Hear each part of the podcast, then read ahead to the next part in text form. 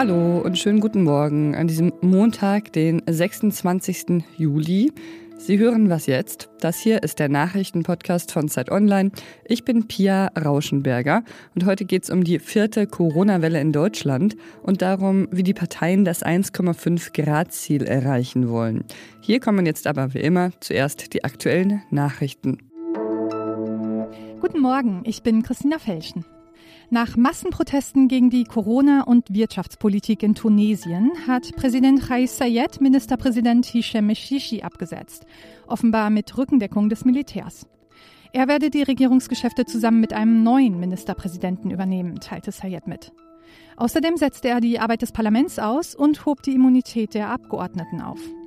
Parlamentspräsident Rashid al-Khanouchi spricht von einem Putsch. UnterstützerInnen von Sayed feierten auf den Straßen. Das Militär ist mit Hubschraubern unterwegs. In Deutschland steigt die Inzidenz seit fast drei Wochen wieder an. Deshalb gelten in NRW ab heute wieder strengere Maßnahmen. Unter anderem müssen in Innenräumen wieder Masken getragen werden und Geschäfte dürfen nur eine begrenzte Zahl von Kunden einlassen. Außerdem fordern mehrere Länderchefs, schnell schärfere Regeln für Reiserückkehrer einzuführen und dafür das Bund-Länder-Treffen vorzuziehen. Ganz anders sieht es in Schleswig-Holstein aus. Da treten heute sogar Lockerungen in Kraft. Redaktionsschluss für diesen Podcast ist 5 Uhr. Ja, die Corona-Zahlen steigen weltweit, in Europa und auch in Deutschland. Ähm, die Sorge vor einer vierten Welle steigt mit ihnen. Spanien liegt mit seiner Inzidenz zum Beispiel schon bei 380. In Deutschland sind wir momentan bei mehr als 14. Gleichzeitig deuten PolitikerInnen an, dass es bald wieder Einschränkungen geben könnte, also vor allem für Menschen, die noch nicht geimpft sind. Und darüber spreche ich jetzt mit meiner Kollegin Dagny Lüdemann. Sie ist die Chefreporterin Wissen von Zeit Online. Hi Dagny. Hallo. Ja, Dagny, stehen wir eigentlich am Beginn der vierten Welle oder sind wir längst mittendrin? Ja, es ist ein bisschen schade, dass man das schon wieder sagen muss, aber ja, wir sind mittendrin in der vierten Welle. Das sagen auch Forschende. Auch wenn die aktuelle Inzidenz noch gar nicht so groß klingt, ist es schon so, dass doch alle maßgeblichen Forschenden damit rechnen, dass sich das jetzt auch sehr schnell ändern wird. Also es sieht ja so aus, als ob man was tun muss. Kanzleramtsminister Helge Braun hat am Sonntag gesagt, Geimpfte werden definitiv mehr Freiheiten haben als Ungeimpfte. Derzeit ist nach RKI-Angaben ja etwa jeder Zweite in Deutschland vollständig geimpft, also noch lange nicht alle. Eine Impfpflicht äh, wurde bisher ja immer ausgeschlossen. Kündigt er hier aber trotzdem eine Impfpflicht durch die Hintertür an? Ja, also ich weiß gar nicht, ob es so eine politische Impfpflicht wirklich braucht, weil eigentlich haben wir ja gerade ein anderes Problem. Wir haben ja ausreichend Impfstoff eigentlich in Deutschland gerade. Trotzdem schlummert irgendwie die Impfquote der vollständig Geimpften gerade so bei der Hälfte der Bevölkerung. Und dann wird viel darüber diskutiert, dass auch einige sich nicht impfen lassen möchten, dass vielleicht die Skeptiker zu viele sind oder so. Aber diese Zahl haben wir ja noch gar nicht erreicht. Also laut Daten der äh, Cosmo-Studie, die ja regelmäßig Menschen in Deutschland dazu befragt, wollen sich über 80 Prozent der Deutschen impfen lassen.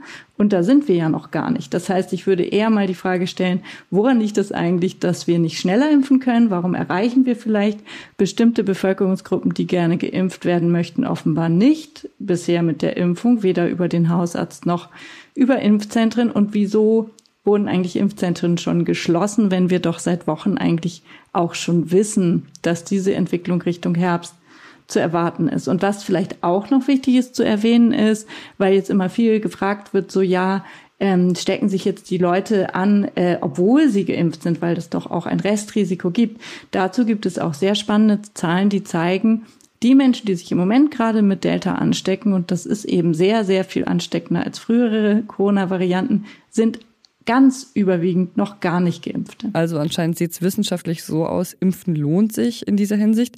Welche Maßnahmen wären denn jetzt noch sinnvoll, außer eben die Bevölkerung zum Impfen zu ermuntern? Naja, wir als Bevölkerung haben es natürlich eigentlich selber in der Hand, was wir machen. Also es wäre natürlich sehr schlau, weiterhin Maske zu tragen und sich vor allem auch so zu überlegen, muss ich jetzt eigentlich alles schnell noch machen, solange es noch erlaubt ist? Also eine gewisse Stimmung so schnell noch in den Urlaub, bevor es wieder Risikogebiet wird. Lieber noch die Geburtstagsparty mit 30 Leuten jetzt schnell feiern, bevor wir im Herbst wieder alle drin sitzen. Das ist natürlich genau das Falsche, was man jetzt irgendwie machen sollte. Und meine persönliche Einschätzung an die Corona-Politik ist so ein bisschen, dass auch im Zuge des Wahlkampfs natürlich das jetzt noch schwieriger wird, auch nach den Erfahrungen des letzten Jahres, so einheitliche Maßnahmen wirklich gemeinsam zu beschließen in Bund und Ländern. Und deswegen denke ich so ein bisschen, vielleicht sollten wir alle darauf gar nicht warten und darauf auch gar nicht so richtig gucken, sondern wir haben doch eigentlich in dieser Pandemie jetzt gut gelernt, was die Menschen schützt. Wir wissen, Abstand hilft, sich mit weniger Leuten treffen hilft, draußen statt drinnen sich treffen hilft auch. Das könnten wir eigentlich alle jetzt schon mal wieder etwas ernsthafter machen, als wir es vielleicht im Sommer auch haben schleifen lassen jetzt. Und dann wird es vielleicht gelingen, dass gar nicht mehr so scharfe Maßnahmen notwendig sind. Und was die Impfung angeht, würde mich auch erstmal interessieren, wie viele Leute sind eigentlich wirklich noch übrig, die wirklich nicht geimpft werden wollen, nachdem jeder, der wollte, dann seine Impfung bekommen hat. Okay, also ein Plädoyer für ein bisschen mehr Eigenverantwortung. Danke, Dagny. Danke auch.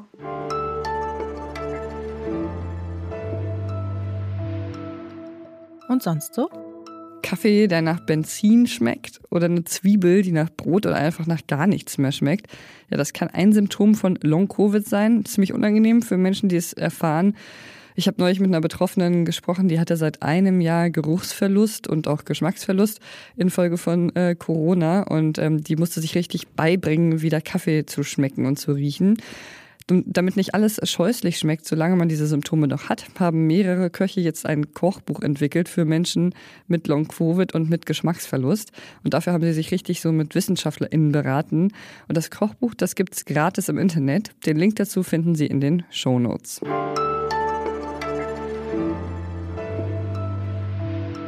Momentan ist es schon heißer, als es eigentlich sein sollte. Weltweit ist die Temperatur schon um 1,1 Grad gestiegen im Vergleich zum vorindustriellen Niveau. Und wir sehen ja aktuell auch schon teilweise Folgen des Klimawandels. Ab heute tagt der Weltklimarat um seinen nächsten Report, der dann Anfang August erscheinen soll, den, den letzten Schliff quasi zu verleihen. Klar ist aber eigentlich schon jetzt, wenn wir noch einigermaßen glimpflich davonkommen wollen, dann sollte die Temperatur weltweit nicht mehr als 1,5 Grad ansteigen. Und diesem 1,5 Grad Ziel haben sich ja auch schon fast alle politischen Parteien verpflichtet. Ob ihre Wahlprogramme aber dieses Ziel auch erfüllen, das hat meine Kollegin und Datenjournalistin Elena Erdmann sich angeschaut. Hi Elena. Hi Pia. Also es ist ja so, die Parteien wollen ja das 1,5 Grad Ziel erreichen, aber wie wollen sie das erreichen? Wie viele Emissionen wollen sie denn reduzieren?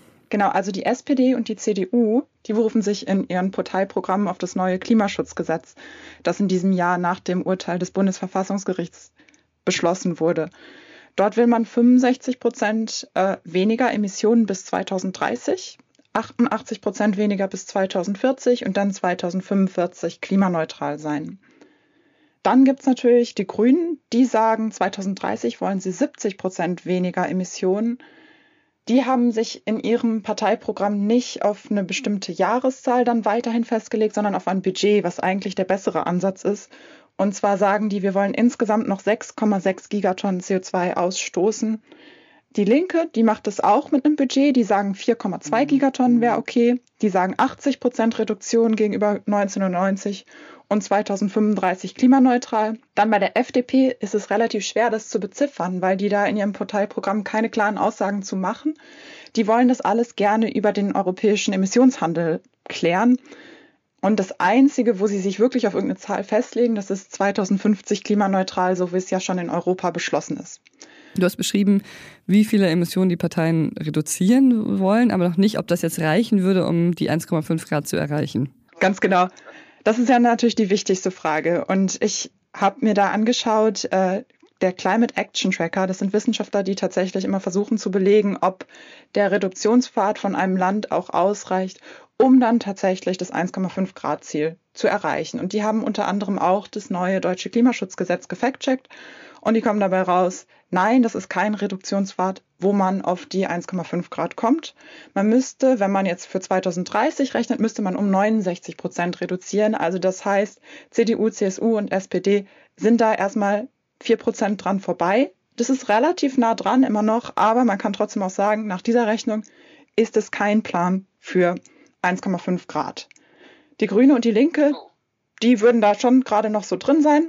Ähm, FDP ist, wie gesagt, sehr schwer zu beziffern. Aber ich fand es schon relativ deutlich, dass äh, während CDU, CSU und SPD ganz klar versprechen, auf 1,5 Grad zu kommen, das eben in ihrem Parteiprogramm sich nicht halten lässt. Bei den Zielsetzungen muss man sagen, wenn man ehrlich wäre, musste man sagen, dass diese ähm, Ziele, die sich CDU, CSU und SPD setzen, keinen 1,5 Grad Pfad beschreiben.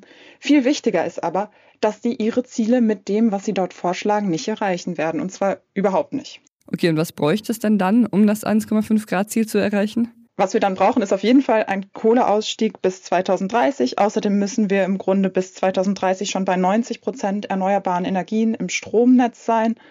Und äh, wir müssen Elektrofahrzeuge auch bis auf mindestens 95 Prozent bis 2030 steigern.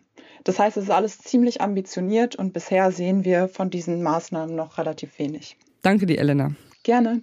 Ja, das war's mit Was jetzt für diesen Montagmorgen. Sie erreichen uns wie immer unter wasjetzt.zeit.de.